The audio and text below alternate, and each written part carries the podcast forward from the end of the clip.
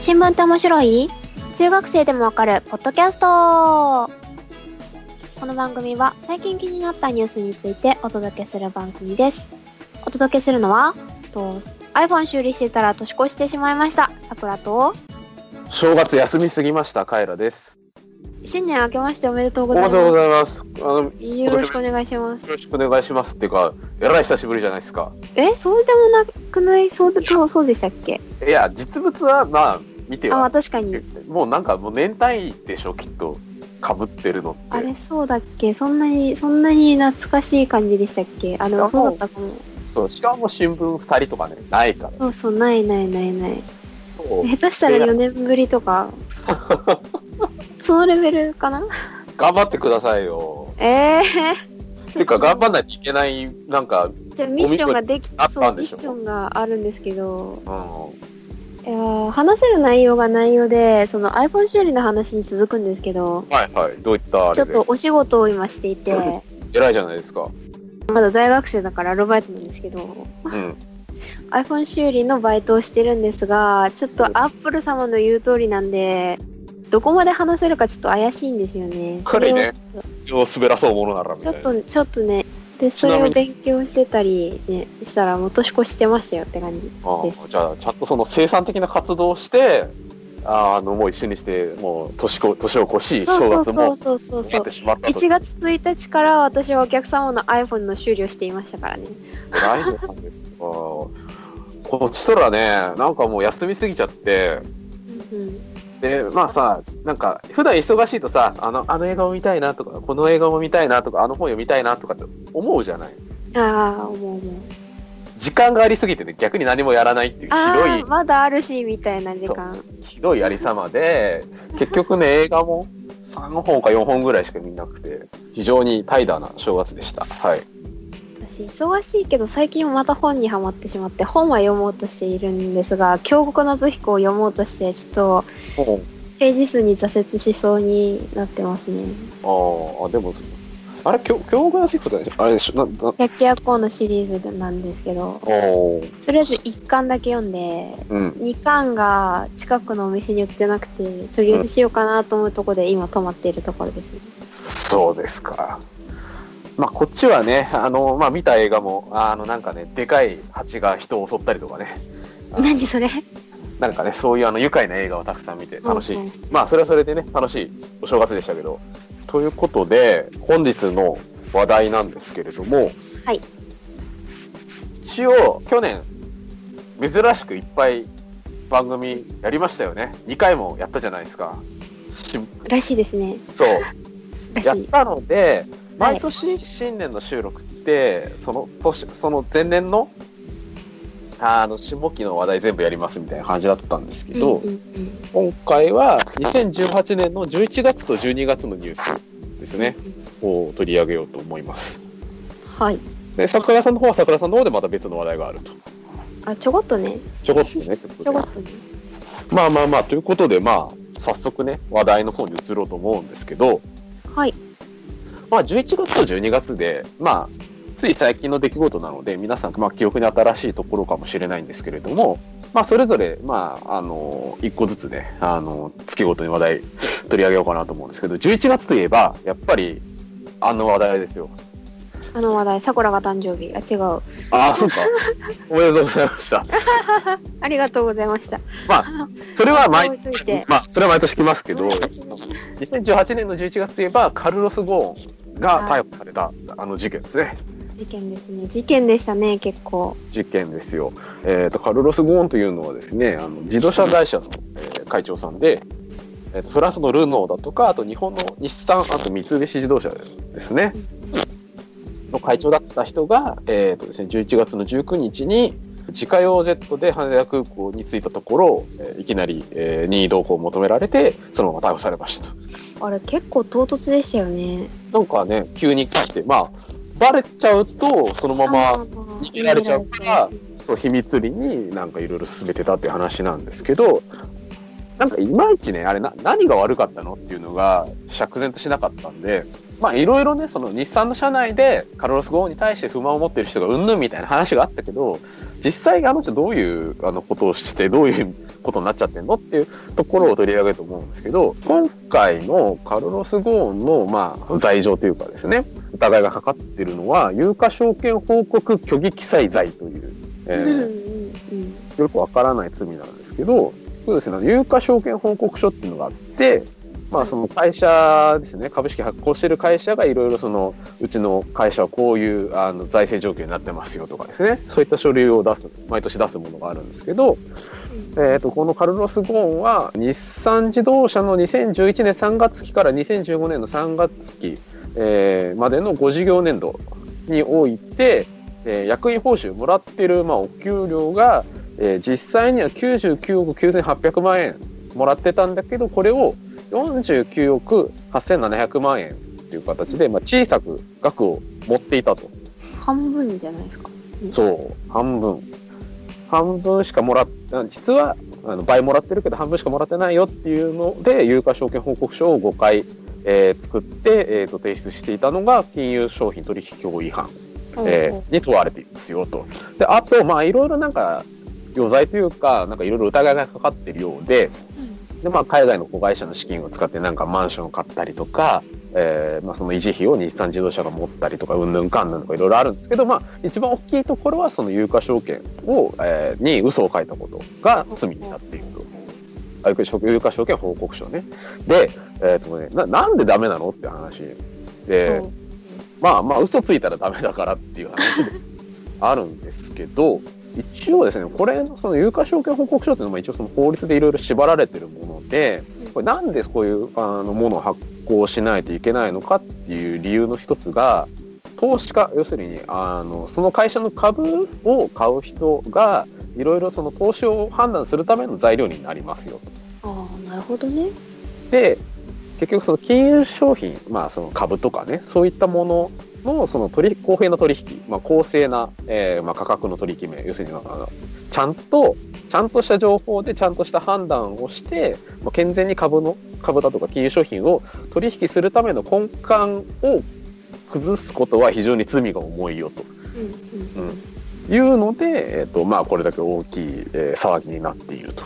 これって、あの、半分ぐらいだったって役員報酬が言ってるけど、これは、脱税には当たらないの脱税はしてない。税金は払ってるけど、その、その、株主たちに、あの、報酬これぐらいだったよっていうのを嘘ついてただけってこと？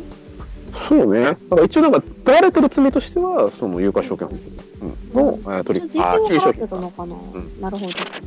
特にそこら辺はニュースでなんかチクチクは言われてない。うん。あの、言われてたのが、その役員報酬が多すぎるって言って株主総会でも言われていたからっていう、結局その理由なんでしょうかね。半分に。ああ、そうそう。だから、なんかね、あの、そんなにもらってるんだったらちゃんと株主に還元してよみたいなあところの、まあ、突き上げに対して、ごまかしてたんじゃねえのっていうところの話なんですけど、で、この話題でね、もう一つ気になったことがあって、あ、はいはい。いわゆるね、その日本の司法のあり方が、えー結構その海外のメディアから注目をされていてっていうのが、えっとね、いわゆるその人質司法って呼ばれるもの。なんじゃねえのって話で、まあ要するにあれですね、ちょっとあの、うがったものの言い方をすると、なんだかんだ、あの、イチャモンをつけて、その人を、あの、牢屋に閉じ込めておいて、あの、まあ、自白させるとか、そういったイメージのあれですね。で、えっ、と、やっぱり海外メディアから結構その、結局このカルフロス・ゴーンさんっていうのは、そのフランスのあの自動車会社の、えー会長でもあるしっていうところで海外メディアから非常に注目をされていて、まあ、あの、フランスのあの新聞なんかが、えーまあ、ここら辺の日本のその司法制度に関していろいろ指摘をしていて、例えばですけど、家族が面会できる可能性が低くて、会えたとしても15分ぐらいしか会えないし、しかも会話は日本語じゃないとダメ。ああ、日本語じゃないとダメなんですね。うん、だから話してる内容がわかんないとダメっていうことなんだ、えーでもそれ通訳とかなんだかんだ調べれそうですけどね。いや、まあ通訳が嘘ついてるかもしれないみたいなね。あ、でもそれ検証すれば動画で撮ってるでしょ確かその面会のやつって。うん。まあでもねだった、らなんかうん良さそうだけどダメなんだ。へえ。まあ、結局ゴンさんはね、あの、まあ、フランス語喋ってるっていう人なので、まあ、日本語を話さない、あのーまあ、まあ、ゴーンさんとあと奥さんとかね、あのそういったところに非常に厳しい交流条件になっているとか、あと、まあ、この拘束されてる期間、まあ、あの、最初の逮捕、逮捕っていうか、まあ、逮捕ですね。あの、拘束から交流できる期間っていうのは決まってるんですけど、あの、なんかいろいろその、またイチャモンをつけて、その交流期間伸ばしたりっていうので、非常にそれもどうなのかというので指摘をされてるんですけど、フランスだと、容疑者が拘束された際には、あまあもちろん弁護士が同席できて、あの、リミットがなんかきっかり決まっているようで、テロだとかの容疑を除くと、最長4日間までうん96時間と決められていると。一方、あ日本ではあの最長で20日間以上。というので、そんなに長かったんだっけ？日本。そう。で、まあ結局、あのなんていうんですかね、非常にざっくりした話をすると、やっぱ日本の司法のあり方、ヨーロッパだと、例えば推定無罪の原則、要するに、えっ、と、はあのはっきりとその罪をが確定してる人じゃないと、あの、そういった扱いしちゃダメだよとか、被疑者の人権がちゃんと確立してますよとかっていうのに比べて、日本の司法っていうのはまだまだそういった、あの、ヨーロッパだとかと比べると、甘いんじゃないのっていうところが結構その炙り出されたっていうのが、あの、ゴーさんの事件でしたね。そうですね。うん。まあもちろん悪いことはしちゃダメなんですけど、でもまあ一貫してゴーンさんは、まあ自分は無実だと。だって一回起訴されたら日本ってほとんど無罪にひっくり返すのは難しいっていうのがあるから、ほぼほぼ有罪っていう、どうなのよそれっていう話ですけど、っていうゴーンさんの話題。あと、ちょっと11月あと軽い話題2つぐらい、えーはい失敗すると、大阪万博が決まりました。ああなんか騒いでましたね一部で1970年に大阪万博、えーやったんですけど、それから、それ以来の2度目で、2025年の5月3日から大阪でやりますよと。まあ、全く同じ会場じゃなくて、そのなんか海、ベイエリアで、えーやりますよっていう話題なんですけど、やっぱさ、非常にその、なんていうの、昭和解雇趣味というか、ねオリンピックでやって、万博やって、とかうん。言って。で、なんか政治家も、なんかよくわかんない組織とつるんでなんかやってるみたいな感じじゃないですか。うんうん確かに。あ、本当に20世紀少年みたいな世の中だなと思って。懐かしい話が。いい、いい世の中だなっていう話題。愛知万博行きました？行あ、行った行った行った行っ。ったんだ。よく私万博を一度も行ったことないから行ってみたさはあるんですよね。どういうものかよく分かってないだからでもその、あの、万博の、その70年の万博行ったことある人に言わしてみると、なんか愛知万博はなんかその、パチモンみたいなこと。口もうんええじゃあ今度本物のやるんですかねなんかやっぱ真打ち登場みたいな感じでね。やるんじゃないの？よくわかんないけど。あともう一個はですね、えー日本政府が、えー、 GAFA 問題に本腰を据えました。ガーファガーファってなんだ？GAFA とは何でしょうか？えーっとなんかゲームの必殺技。日本政府は多分本腰を据えないよ。あの、冒頭に出てきた会社が絡んでる話題なんですけど、えーそれぞれですね、アップル様じゃないですか。そう、アップル様の A も入ってるんですけど、ほうほう。えー、GAFA、GFA、えー G はですね、Google、ああなるほど。A が Apple、うんうんうん。F が Facebook、うん A が Amazon で、これ何が問題かっていう話なんですけど、結局そのその個人情報の管理だとか、そのプラットフォーム、なんか、あの、な、何かにつけて、そのなんか Google のアカウントでサインインとか。あー確かにあるじゃん。うっていうので、そのまあ、そいつらがその個人情報を、そのなんていうのかな、こう、集約してるというか、その偏った形で管理してたりだとか、そのプラットフォーム圧力、まあこれ使えとかね。それを言うなら LINE も入れていい気がするけどなまあでもさ、LINE は多分そんな全世界的にはつ流行ってないでしょ。今でも日本政府が取り上げるなら十分みんななんか LINE するしあ電話番号も紐づいてしかも電話帳まで持っていくでしょうん。あツイッターも確かにそのプラットフォーム的にはまああれだけど、ツイッターはそんなに個人情報が入ってる感じではないからうん。LINE は結構でもなんか危ない気がするけどな。あのね、そういうのでも他に比べたらあれなんですねそうそう、まあまあ、このね、この4つに比べりゃというところなんですけど、まあこの4つが市場に対してこうプレッシャーをかけてたりだとかっていうので、まあ、ちょっと公平な競争をね、阻害してるんじゃないかというので、まあ、どうやってコントロールしていこうかっていうのが、まあ、あの、 GAFA 問題。でも難しいですよね。じゃあそれをコントロールできない、あ、でできるようにするっていうのは、うん。具体的にどうすんだっていう話。どうすんだっていう話だし、じゃあそのでかいやつに対抗できるやつを作ったら、あそこにもう一個加わるだけだし。そうそうそうそう、散らすって言ってもな。散らすと言っても王者は王者のままっていう。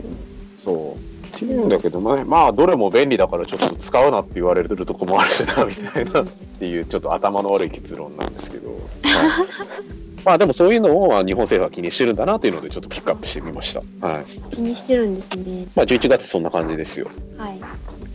で、えっ、と、12月なんですけど、やっぱ年末の話題というところで、やっぱね、ちょっと流行語だとか、うん今年の漢字とかもね、ちょっと取り上げたいと思うんですけうん。ど、私全然知らない。いや、でもなんかさ、年々ピンとこなくなってきている問題っていうのがあって、ね、え、それ流行ってたっけ？本当みたいな。そうそうそう、なんか自分が流行に乗り遅れているのか、うん。この選ぶセンスがないのか、そもそもこういうその流行語ななるものがなくなっているのかよくわかんないんですけど、えっ、とですね、2018年の流行語、そうだね、それ一瞬じゃないですか？そうでもない？最大瞬間風速感は否めない。まあ、えーな、他にあった気がするけど、あ、でも思いつかないからそうだね、なんですかね。これはあれだよね、カーリングの人たちの、カーリングの、うんうん。なんかの、あの、こう、会話の中で、もぐもぐタイムと、そうねそうだね、そうが流行った。まあ、あれもまあ、でも、オリンピックやった頃だから、1月とか2月とかそのあたりの話だから、まあ、まあ、ほぼほぼ1年前の話題が、まあ、一応流行語になりました。あと、漢字が、災い、災害の際。な。それピンとこないんですよね。ここ数年ずっとそうじゃね？とか思うんですけど、そう。まあ、一応なんか災いというものが選ばれました。あ、まあでも、最後にドドドッとこう震災的なのが来た感じはあるあるかな。まあねあるかな。でまあも毎年じゃね？っていう感じはありますけどね。まあ、まあ、水害とかね、猛暑とかいろいろあった中で、まあ、災い。うんなるほど。あと、ヤフーの検索大賞っていうのがあって、まあ多分一番調べそうう、ん一番、まあよく調べられた言葉みたいな、うんえー、ところで、キングプリンス。何それ？えこれはアイドルですよ。男性アイドルグループ。そう、そうなんですか？あ、ご存知じゃない。全然知らない。え、何それ？キングプリンス全然知らないんだけど、なんだろう、映画のタイトルかなって思いましたけど、何ですか、それ？え、まあ一え、応、人気なんですか？人気みたいよ。なんか紅白とか一応出てたけどね。あ、紅白出てたの全然知らない。えー紅白出てるんだ。あじゃあ結構有名なんですね。結構有名。有名っすよ。天天下の、天下のジャニーズですか初めて知った。あ、あ、そうなんですか？知らなかった。やばい。桜がやばい。やばい。知らない。へえ。あの私、も後でヤフーでググってみなきゃ。ポッドキャスターの間で、このジャニーズの話題をするという、この不毛な議論。はい。えー、まあ、というので、まあ、2018年はね、そういう年だったらしいですよ。で真面目な話をしますと、えーはいまあ、これ12月の話題なんですけど、一応ピックアップしてみたのが、はい。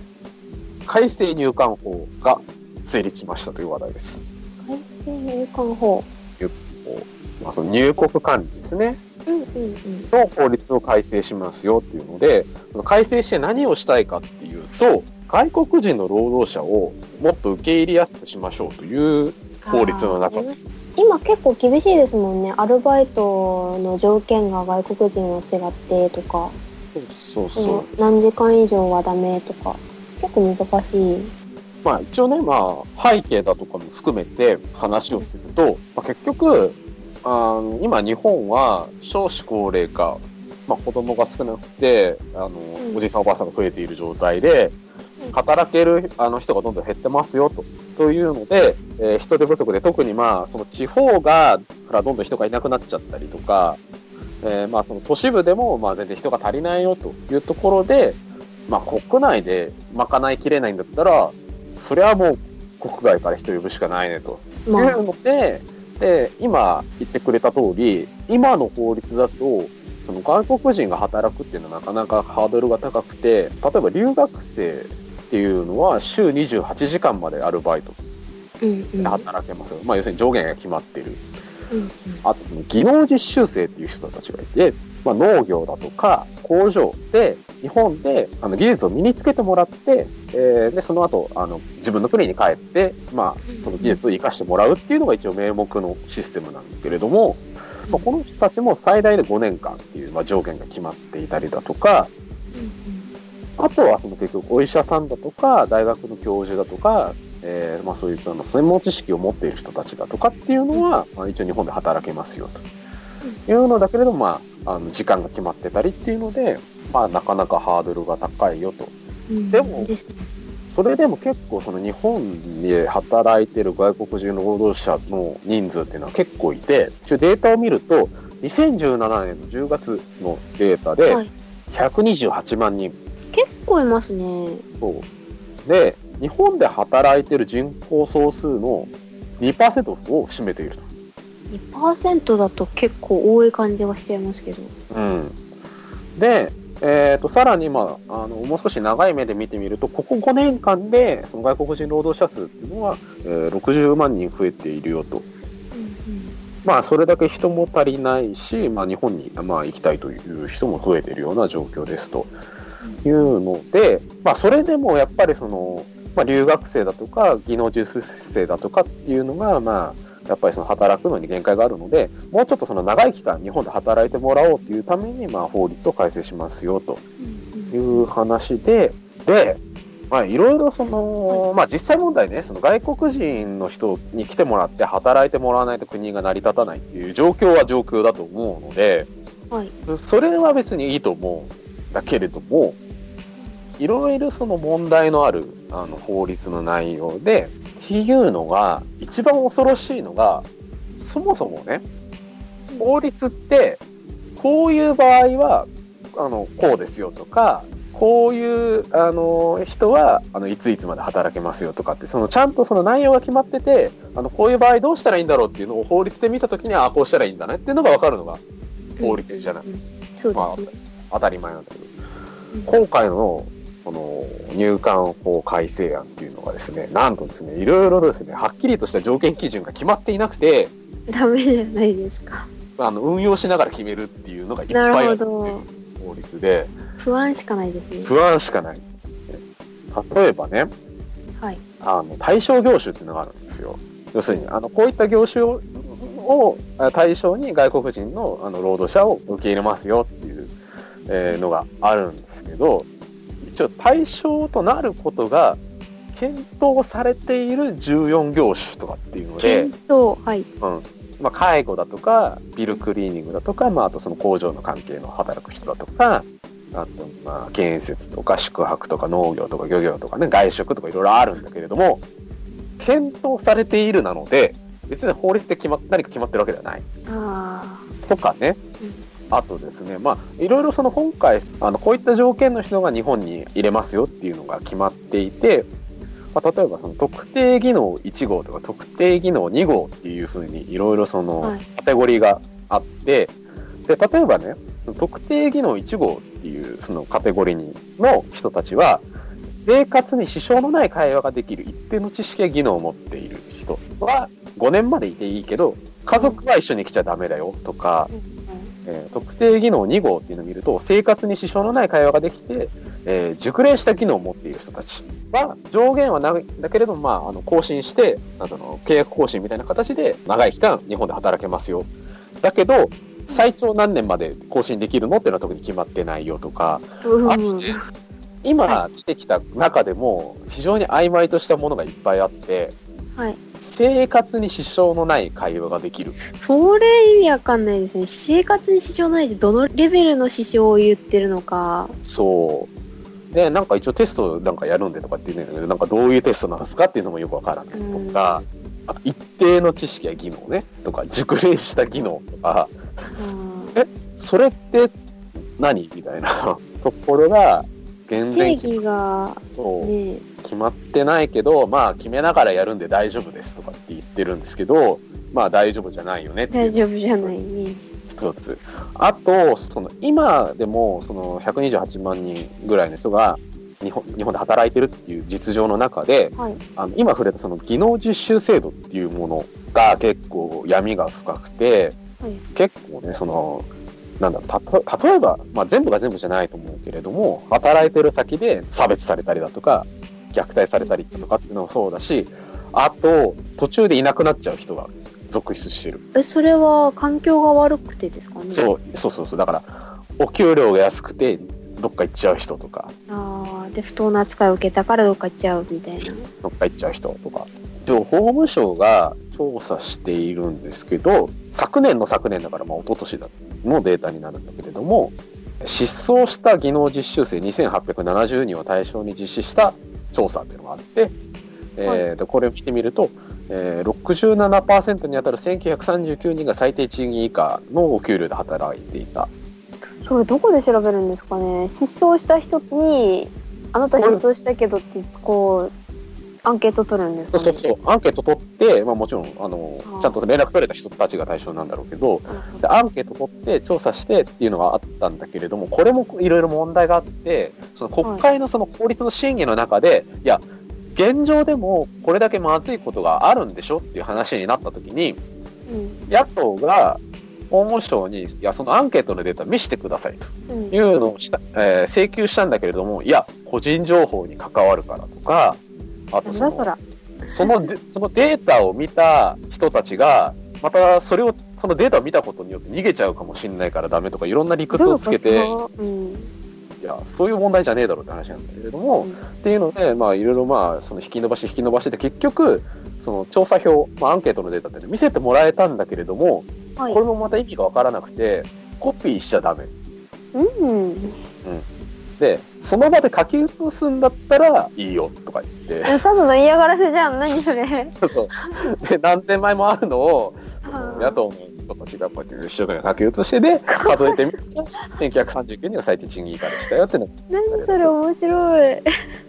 ていうので、まあ、もちろんその、ね、その外国人の人たちの人権を守らなきゃいけないっていうのが、この入管法改正のあの話題の非常に重要なところではあるんだけれども、やっぱりその国会の審議があまりにもお粗末すぎるっていうのが非常にこう明るみに出た話題だなというので、えーちょっと取り上げてみました。はい。結構すごいことになってるよ、国会。布すぎる感じ。もともとこんなもんだったのかもしれないけど、最近特にひどいような気がするっていうのが、まあ、12月のメインの話題。で、はいあと、ちょっと軽い話題4つぐらい取り上げてみると、はいフランスで、えーと大規模なデモ活動っていうので、えーと黄色いベスト運動っていうのがフランスの全国で、えー拡大していて、ありましたね。結構なんかパリとか大変なことになってましたよね。あ日のみんな本ってそういうのないですよね。あんまり。そう。みんなやる勇気がないのか、みんなお行儀がいいのか、何なのかよくわかんない。やる気がないというか、そんなことしてどうすんのみたいな冷めてるというか。なんかアップルストアはね、略奪にあっていたいたけどね、フランスは。ああって感じですけど。で、まあ結局なんかその、あの、なんでこんなことやってるかっていうと、その燃料税、ガソリンだとかに対するその税金をアップしますよっていうことを言ったら、まあこれに対する反対運動が起きて、えー最終的にはマクロン大統領が増税を延期するというところまで発展していきました。はい。あと、まあネット系の話題2つ。ファーウェイ出た。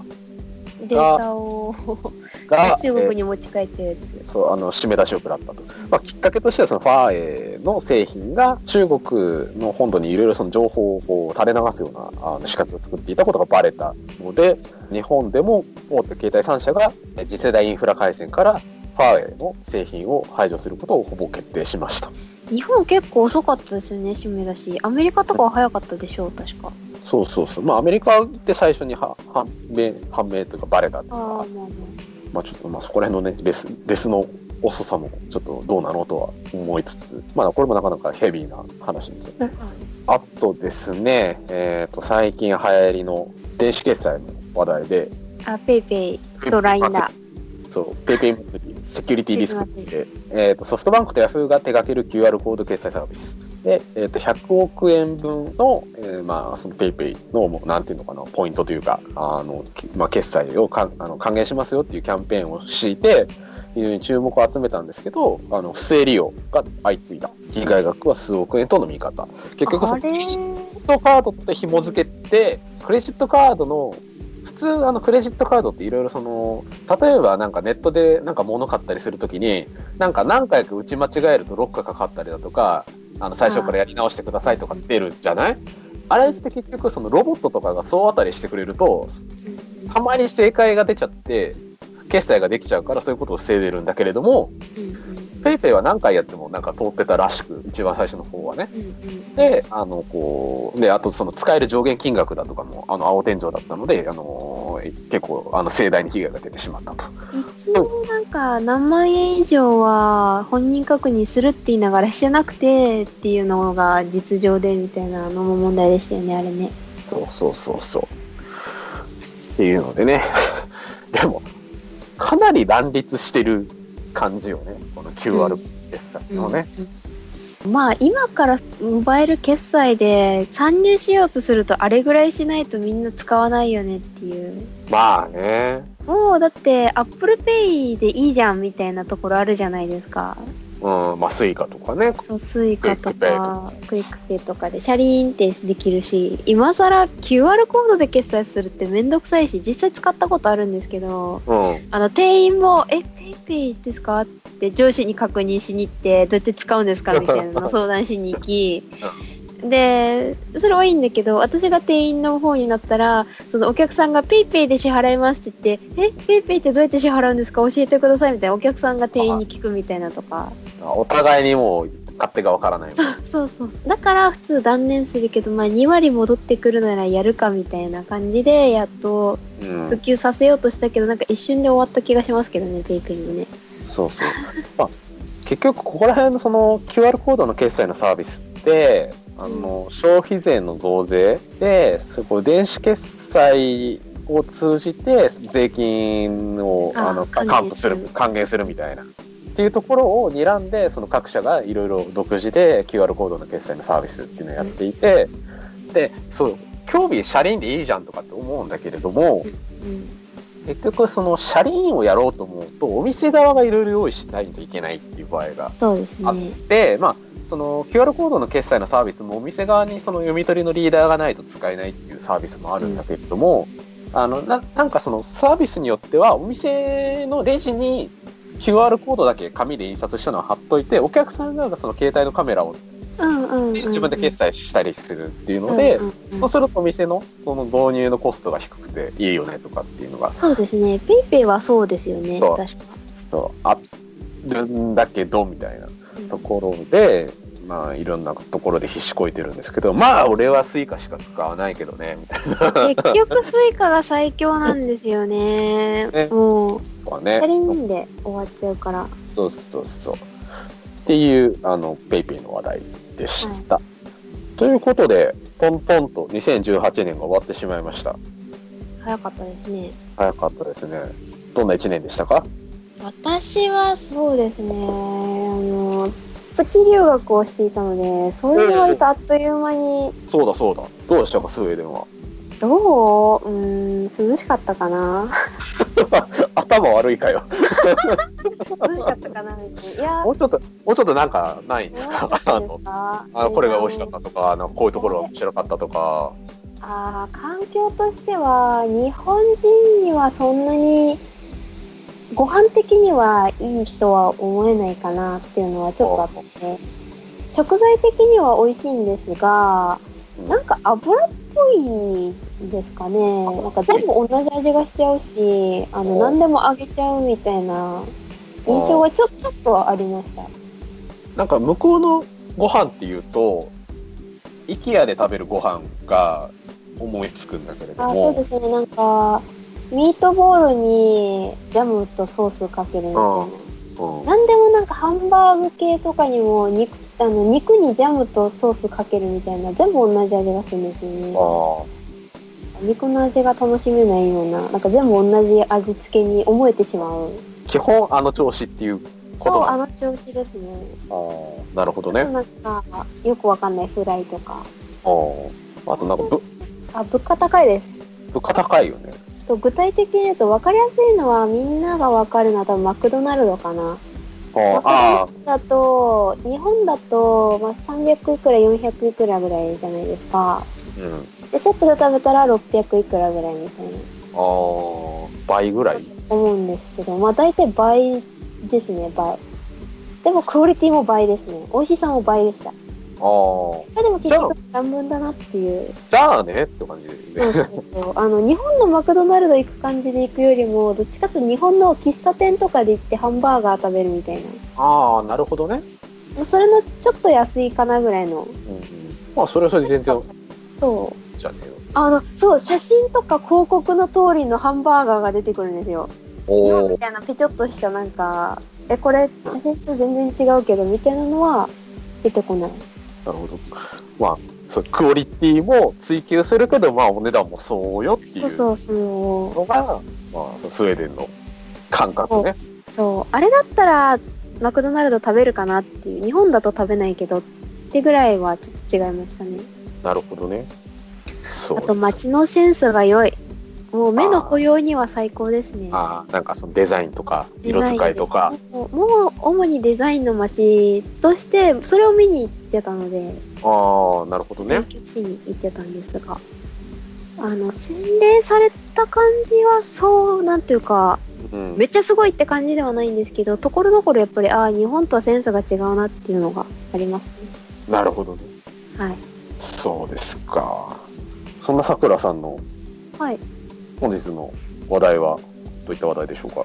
本日の話題はそうですね、さらっと最近気になったものについてですが、はい。と SDGs って言ってわかりますか？それは、何ですか？あなた、アマゾンとかアップルとかの 頭文字みたいな、そういうやつ。ではない。あの最近ちょくちょく新聞とかに出てくるんですけど、はい。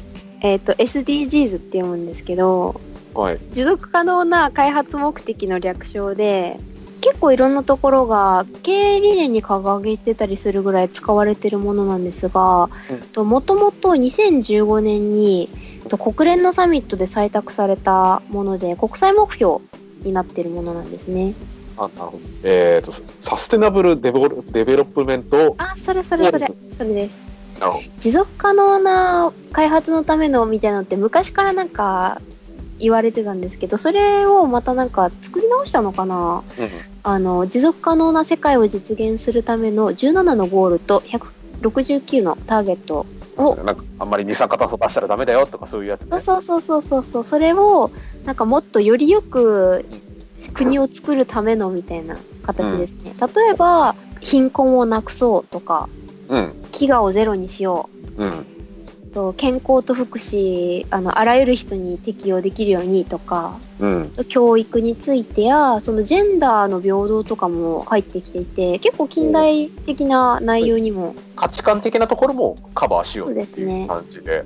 昔はなんというかどっちかというと環境についてとかあの持続可能な、あの消費も生産もなんていうか、あの抑えめにしようねとかリサイクルしようねみたいなのとかもあんまりバカスカ木を切るなとかね。そうそうそうというよりも住み続けられる街づくりを作ろうとか、うあのん。発展途上国にも使えるし先進国も守らなきゃいけないみたいな。で人や国の不平等をなくそうとかいうものとかそういうものをあの目標にしようっていうのを結構会社とかもうん。目標にしてたりしてあの静岡の某銀行が、うん。あの経営理念にその SDGs を掲げていて有志に生かそうみたいな話をなるほどね。いや、なんかそもそもなんか金貸すやつがそういうこと言うのかみたいなところがあって。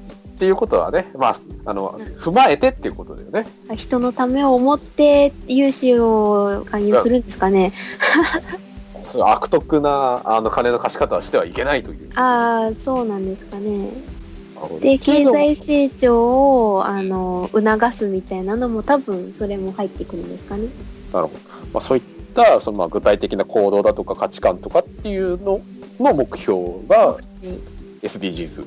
そうそうそう。うん。で、面白いのがこれのカードゲーム作ったところとかがあって、へえ。あの、まあ、このゲームのコンセプト的なものが、うん。なぜ SDGs がその私たちの世界に必要なのかっていうあ、そう、と。そうそれを目標にすることによって世界がどう変わる可能性があるかっていうのを実際に体験して理解をするためのゲームっていうのが結構。そうそうシムシティみたいな感じですよねうん。あの5人から50人ぐらいで遊べるゲームなんだけど世界を同時並行でこう走らせてパラレルワールドを作ると200人ぐらいまで同時プレイできるように設計されてるらしくってえ、でもこれカードゲームだよね。一応カードゲーム収集つかなくない？とか思うけど。一応つくらしいですよ、まあ、でも一応そういう、ふ あの、すごい大人数でも楽しめるようなゲームになってるのね。ああ。ちょっとやってみたいなと思うんですがねえなんかその失敗するとあのフォールアウトみたいな世界になってしまうみたいな、そういう感じなのかな？そうなんですかねあでも多分そうフォールアウトというかあの良い世界は作れなかったですみたいな終わり方するんじゃないですかねああ、決してなんか核戦争で地球が滅亡するみたいな。そそこまではきっとないはずなるほどね。これなんか今、カードのなんか種類をちらちらっと見てるんだけれども、はいろいろそのなんか、なんだろう、大いなる富とかさ、なんか悠々自適とか、環境保護の投資？まあ、こういうのをこう使ってって、なんかいろいろこう、なんだろう、あの、パラメータをまあ増やしたりだとか、減らあしたりだとか。それは多分ゴール。ああ、これゴールの？先でそれそのゴールにたどり着くために例えばあと時間とお金とを使ってあの得られるカードがあってそのカードを持っているとそのお金と時間とプロジェクトとか意思とかな何かをもらえてそれを使ってまた違うことに生かしていって最終的にそのゴールを目指すみたいなああ、なるほどね。じゃあ、こういうのが目標にあって、ああでこういうなんかし、まあ、下に見えてるのが、なんか例えば、交通インフラの整備とかってなんかカードがあるけど、まあ、そういうのをこう選んでって、まあ、その目標に近づけていくと。何を自分たちが優先してそのどういう世界を作りたいかっていうのを多分想像してそのゴールをめ自分の作りたい世界を目指すみたいな、なるほどねってい。うことじゃないですかね。まあでも、これ楽しそうじゃないですか。ちょっと人によってかなりこうね、あの、いろんな価値観があるだろうから。核戦争には多分なんない。核戦争っていうカードは多分ないね、このない中に。ないないない。な んかミミュータントとかそういうのはないね。うんないないない。あよかったよかった。なるほどね。こここういう、なんつうの、ボードゲームとかハードゲームもあるんだね。はい。構成とかにやると結構良さそうですよね。ああ、そうね、授業。授業の一環で。うん。あと、まあ、まあちょっとやるかどうかは別として、なんか会社のね、なんか CSR のなんか研修とかね、うんうんそういうのもいいんじゃないのか良さそう。な。なるほど。っていう話でした。そうですか。わかりました。じゃあ最後ね。はい。新年一発目の新聞といえば、ここ最近勝手に恒例にしているのがあって、もう知らない私。でしょ？と思って丁寧に今紹介をしてるんだけれども、はい。2019年こんなことがあります特集ほという。予言ですか？予言じゃないです。あの、地球滅亡するそういうのではなあく、ー違う。まあ一応分かってることをあの紹介するのと、あとそのフィクションの2019年とかね、あそういうのをちょっと紹介するっていう枠。はい。で、あのーまあ国内の話題が結構面白いのが、あの、いくつかあって、やっぱまずはね、最初はあれですよ、言語が変わるってやつですよ。あー、10連休じゃないですか。そうそうそうそう、いや、まあ休みは、休み 休みのが嬉しい。あ言語変わるっていうのは、はい一応我々初めての体験じゃないですか。そうですね。え平成生まれですかとかね言われるんでしょ、そのうち。あ確かにつら。ずらっとか思うけど、お前もそのうち言われるようになるんだぞっていう説教をこきたくなっちゃうなっていうのをちょっと言う。それな何年後よっていう。まあね、あの、来年とかではないけど。まあっていうと、とか、あと、やっぱ国内非常に大きい話題で、はい。統一地方選挙と参議院議員選挙が控えています。ありますね。はい。あの、まあ、県知事選んだりだとかっていうのと、あと参議院議員選挙が控えてるので、まあ、いろいろその、まあ、憲法改正だとか、そういう大きい話題も控えてますので、はい。まあ、それに向けた、まあ、その、なんていうのかな、まあ、バロメーターというか、まあ、の一つになっていくのかなっていう話題。あとですね、えっ、と、海外の話題だと、えっ、と、ユーロが導入20周年あもうそんなになるんですね。とか思っていたら、3月の29日にイギリスが EU、えー離脱予定とかだね。はい。はい、そういう話題も控えております。あとね、あの、2019年のいろいろ情報を見ていて、面白いなと思ったのが、結構ね、いろんな、あの、アニバーサリーイヤーが2019年で、うんゲーム系のアニバーサリーイヤーがね、結構充実していて、ゲーム、はいはい。うんゲームボーイ発売30周年。30周年ってもうでも今ゲームボーイないじうんいや、いや、いや、いや、記念すべき30周年じゃないですか。なるほど。とか、あと、初代任天堂 d s 発売から15周年。結構節目って感じですかね。はいで同期がプレイステーションポータブル、PSP。おうおうあとちょっと時代は遡るけれども、プレイステーション1えー発売から25周年あとかね。あと、その、イベント、出来事系で言うと、フランス革命の発端であるバスティーユ襲撃から230周年。あ。わかんな。はいはいはい。まあ、キリがいいのか何なのかよくわかんないけどう、んまあ、230年前なんだな、みたいな。ところでちょっと思いを馳せてみましょうとか、はい。あと、ベルサイユ条約、あの、第一次世界大戦のいろいろ戦後処理をしたベルサイユ条約ですね、の制定100周年。まあ、たかだか100年前にあの世界大戦やってたんだなって思うといろいろ思うところがあるなとか、えー人類初の月面着陸から50周年。おやっぱ 50, し50年も経つと、なんかちょっとその、金を余らせた人が、あの、月に行きたい、い 言い始めるっていうのはなかなか人類が頑張ってるなって確かに。思えるなとね。結構ね、あとウッドストックフェスティバルから50周年とかね。中華人民共和国建国から70周年とか。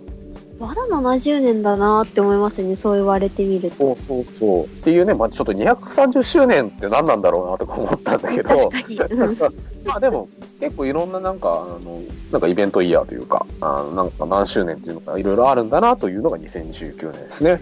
はい。あと、まあ、毎年僕が個人的に楽しみにしているあのフィクションの世界のあの今年っていうので、あ逆転裁判4、あ、はい。やりましたね。なるほど隆一弁護士資格を失うが2019年。意外と未来の話だったんだな。確かに。あとは、結構その、あの、近未来のディストピア系の SF の作品の年で、アキラとか、あとブレードランナー。これ映画。まあ、両方も映画。ああ、ブレードランナーって2019年。19年、あの、一作目の方は2019年。へえ。なんかね、三星雲とか、降ってないな、みたいな。確かに。なんかね、なんか怪しい屋台とかないな、みたいな。思うんですけど、まあ、でもなんか、ああ、ブレードランナーの年なんだなと思うと、ちょっと楽しい感じがして、いいよねっていう話題ですね。なるほど。一応2019年の予定、こんな感じらしいんですけど、はい。さくらさん何か目標というか。あ私、来年卒業しなきゃいけないんで、それ、そう、来年、ちゃんと、あの、大学卒業して就職しなきゃいけないので、まあ、今年のめっちゃ大きな目標は普通に卒業するなんですけどい、や、じゅめっちゃ重要をじゃないですかっ。ていうのと、あともう一回ぐらい短期で留学どっか行きたい。留学じゃなかったとしても、あと1、2カ国は行きたいなとは思っています。ああ、もういいじゃないですか。あと、収録をあと2回ぐらいしなきゃいけない。ノルマがちょっと、とりあえず残ってるから、やんなきゃな、みたいな。ノルマとかじゃなくて、普通にやれという話。とか言いつつ、自分も、まあ、なんか、半期に1回か2回とかってやってるので、まあ、もうちょっと頑張りたいですね。まあ、努力目標を掲げたいと思います。はい。ということで、目標は、もうちょっとみんなで収録をするみたいな。はい、頑張りましょ頑張ります。う。ということで、えー2019年、えー初回、第1回目のし、えー新聞でございました。わー、パチパチパチパチ。あーお届けしましたのはカエラと、さくらでした。えーそれでは皆さん、いってらっしゃい。いってらっしゃい。